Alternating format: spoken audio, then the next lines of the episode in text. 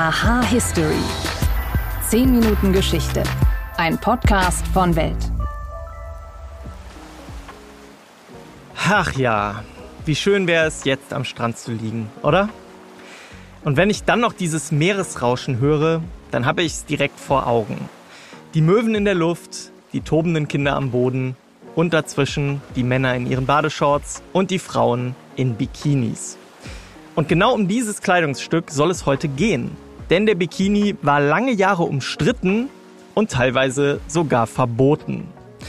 Außerdem prüfe ich einen Mythos aus der Nazi-Zeit. War Hitler-Deutschland wirklich völlig atheistisch? Herzlich willkommen bei Aha History. Ich bin Wim Ort. Schön, dass ihr dabei seid.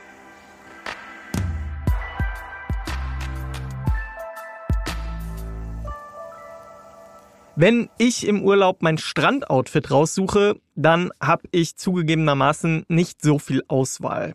Denn als Mann, na klar, trage ich eine Badehose. Bei Frauen sieht das etwas anders aus. Da gibt es Badeanzüge, es gibt Strandkleider, es gibt lange Tops mit Hosen und dann gibt's natürlich den Bikini. Und der ist heute wohl die Nummer eins für die meisten Frauen. Das war aber lange anders. Bis in die Nachkriegszeit hinein war der Zweiteiler an vielen Stränden in Italien, Spanien und auch Frankreich komplett verboten.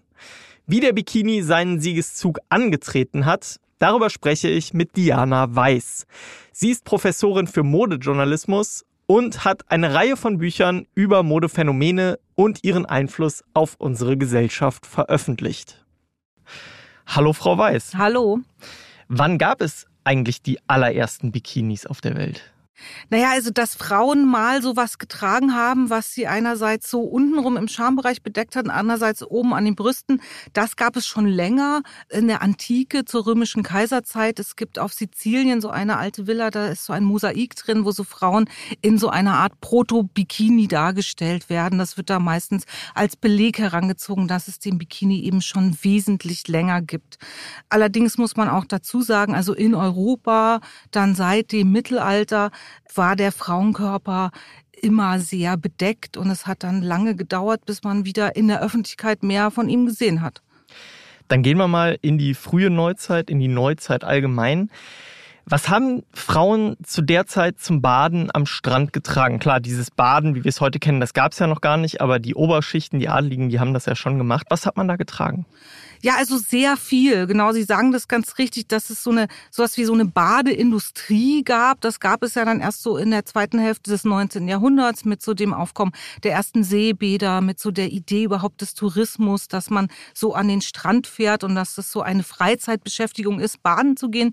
Und da haben Frauen dann so die ersten Badekleider getragen. Die waren aber für unsere Vorstellung heute vollkommen unpraktisch, sehr viel Stoff. Das waren so Art äh, Pluder Lederhosen mit dann so einem Kleid noch darüber, alles sehr berüscht und auf jeden Fall mehrere Lagen Stoff, dass man also auch, wenn die Kleider dann nass waren, noch möglichst wenig sehen konnte vom Körper. Und wie wurde der dann in der Moderne erfunden und wie, wie kam dann der Name zustande?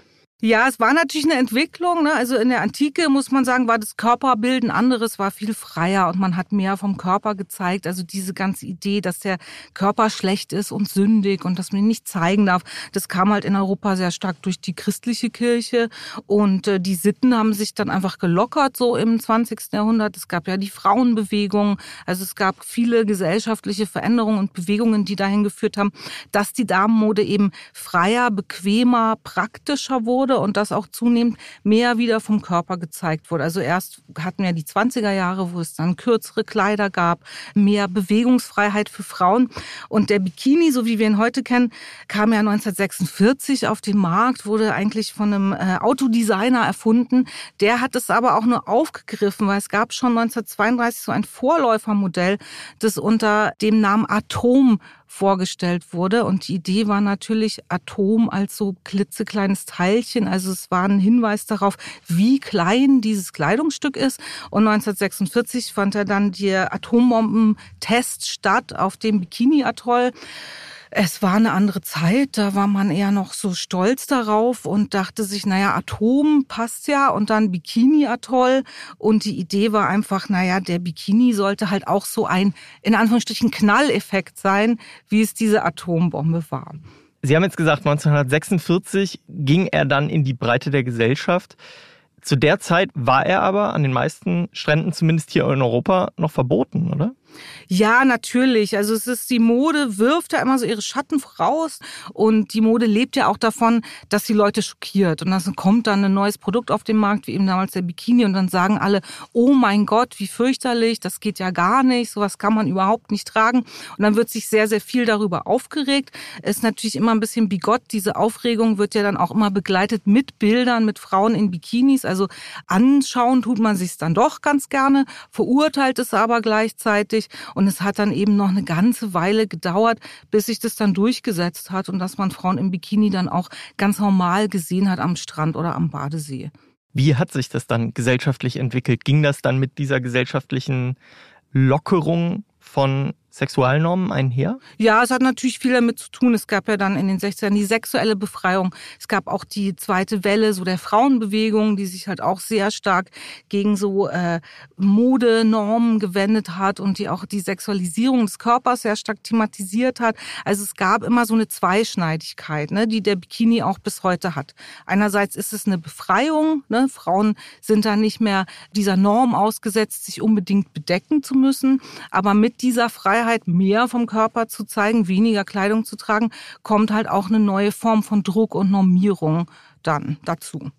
Das wäre jetzt auch meine nächste Frage, denn dieser Ausdruck Bikini-Figur heutzutage, der geht ja ganz klar auch mit gewissen Körperkriterien und auch ja fast schon Anforderungen einher. Das ist nicht nur gesund, oder? Nein, es ist auf jeden Fall eine Norm. Also dieser Ausdruck Bikini-Figur ist ja auch zu Recht in die Kritik geraten heutzutage. Wir haben ja jetzt die Body Positivity Bewegung und da gibt es ja auch dann diesen Slogan, jeder Körper ist ein Bikini-Körper, ja. Also man muss nicht eine bestimmte Figur haben, um ein bestimmtes Kleidungsstück zu tragen. Aber in dieser Idee der Bikini-Figur schwingt natürlich die Vorstellung mit, das darf nicht jede Frau tragen. Das muss man sich in Anführungsstrichen leisten können. Man braucht eine bestimmte Art von Körper, dass man sich erlauben kann, einen Bikini zu tragen. Und dazu gehört halt insbesondere auch der flache Bauch, weil ja der Bauch sozusagen nicht bedeckt ist und gezeigt wird. Insgesamt halt eine schlanke, jugendliche, straffe Figur ist dann so das, was man landläufig mit einer Bikini-Figur meint.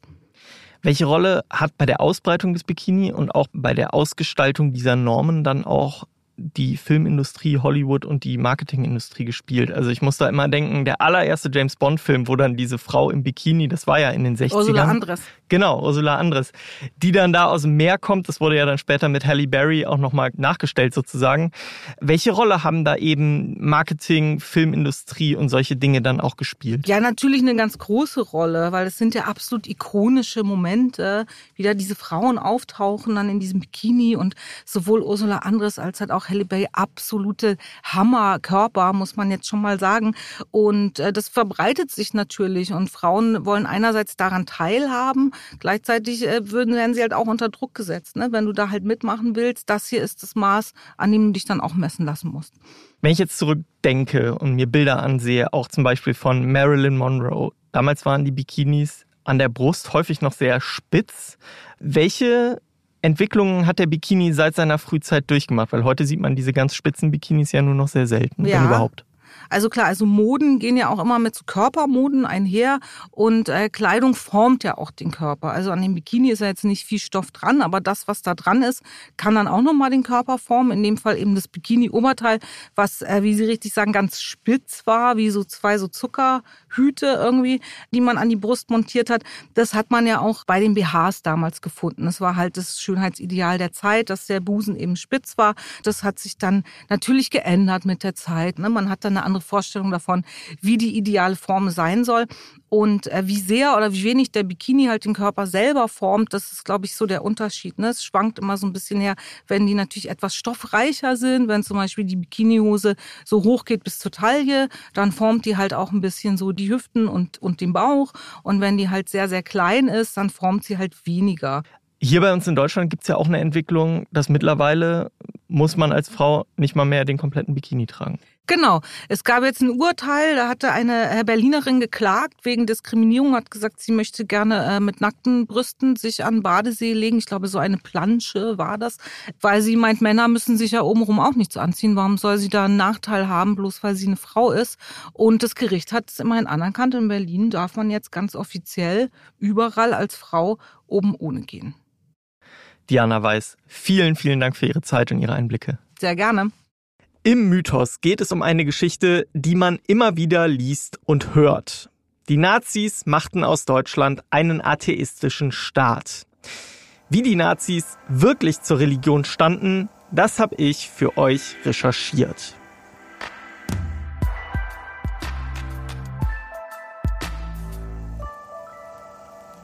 Waren die Nazis also gegen Religion oder nicht?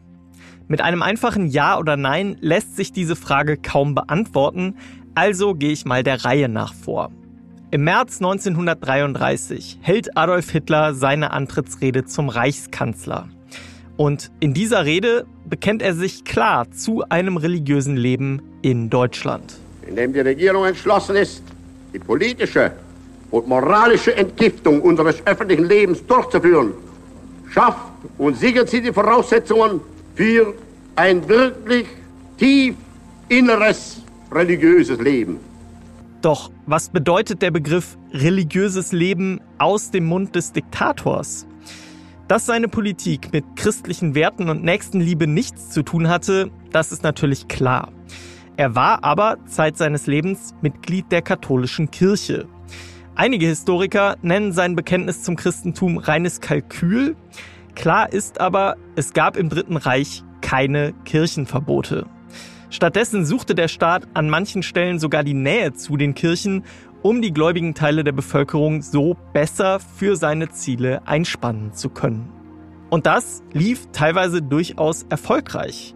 Bestes Beispiel das Reichskonkordat von 1933 mit dem Vatikan. In diesem sicherten die Nazis den katholischen Kirchen nach anfänglichen Unterdrückungsoffensiven eine Reihe von internen Freiheiten und die öffentliche Ausübung ihres Glaubens zu. Und im Gegenzug erhielten sie die Anerkennung durch den Papst. Der galt damals noch als unfassbar hohe moralische Instanz, also war das durchaus ein Sieg für die Nazis. Der Vertrag hinderte Hitler zwar nicht daran, diverse Abmachungen zu brechen, die Religionsausübung als solche für die christlichen Kirchen, die blieb aber bis zum Untergang des Dritten Reiches erlaubt. War es bei den Katholiken also der Klerus, so waren es bei den Protestanten die einfachen Kirchengänger. In protestantisch geprägten Regionen schnitt die NSDAP bei den Wahlen 1932 häufig noch besser ab als anderswo im Reich. Denn in den Kirchen gab es ebenfalls starke rassistische, nationalistische und auch antisemitische Strömungen. Hinzu kam, dass jeder fünfte protestantische Pfarrer Mitglied der NSDAP war. Und nicht wenige warben direkt von der Kanzel für Adolf Hitler und seine Politik. Von den katholischen Priestern hatten dagegen nur wenige ein Parteibuch. Aber trotzdem kann auch hier von einem echten gesamtkirchlichen Widerstand keine Rede sein. So, um das jetzt mal zusammenzufassen. Für viele Christen im Dritten Reich war ihr Glaube mit den Idealen des Nationalsozialismus trotz aller Widersprüche absolut vereinbar. Und die Parteiführer, die versuchten selbst immer wieder, die Ideologien von Kirche und Staat als ein geistiges Miteinander zu stilisieren.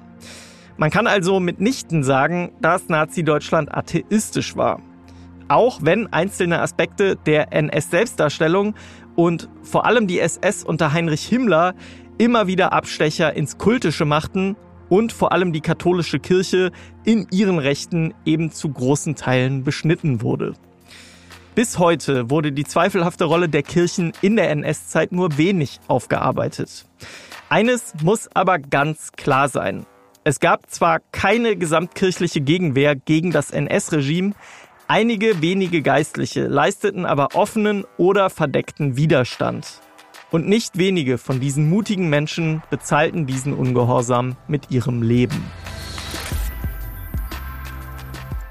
Die Kirchen selbst waren damals übrigens ziemlich naiv. Denn Historiker sind sich heute weitestgehend einig darüber, dass die Kirchen nach einem deutschen Sieg im Zweiten Weltkrieg wohl komplett verboten worden wären. Stattdessen hätte es dann vermutlich irgendeine Art von nationalsozialistischer Staatsreligion gegeben. Aber zum Glück ist uns das ja alles erspart geblieben. Ich hoffe, euch hat diese Folge von Aha History gefallen. Wenn ihr mir Feedback schicken wollt, dann erreicht ihr mich wie immer unter history@welt.de. Auf den Plattformen könnt ihr uns außerdem abonnieren und eine Bewertung dalassen. Fünf Sterne gebe ich heute an meine Kollegin Juliane Schneider, die an dieser Folge mitgearbeitet hat. Und ich sage, danke euch fürs Zuhören und bis zum nächsten Mal.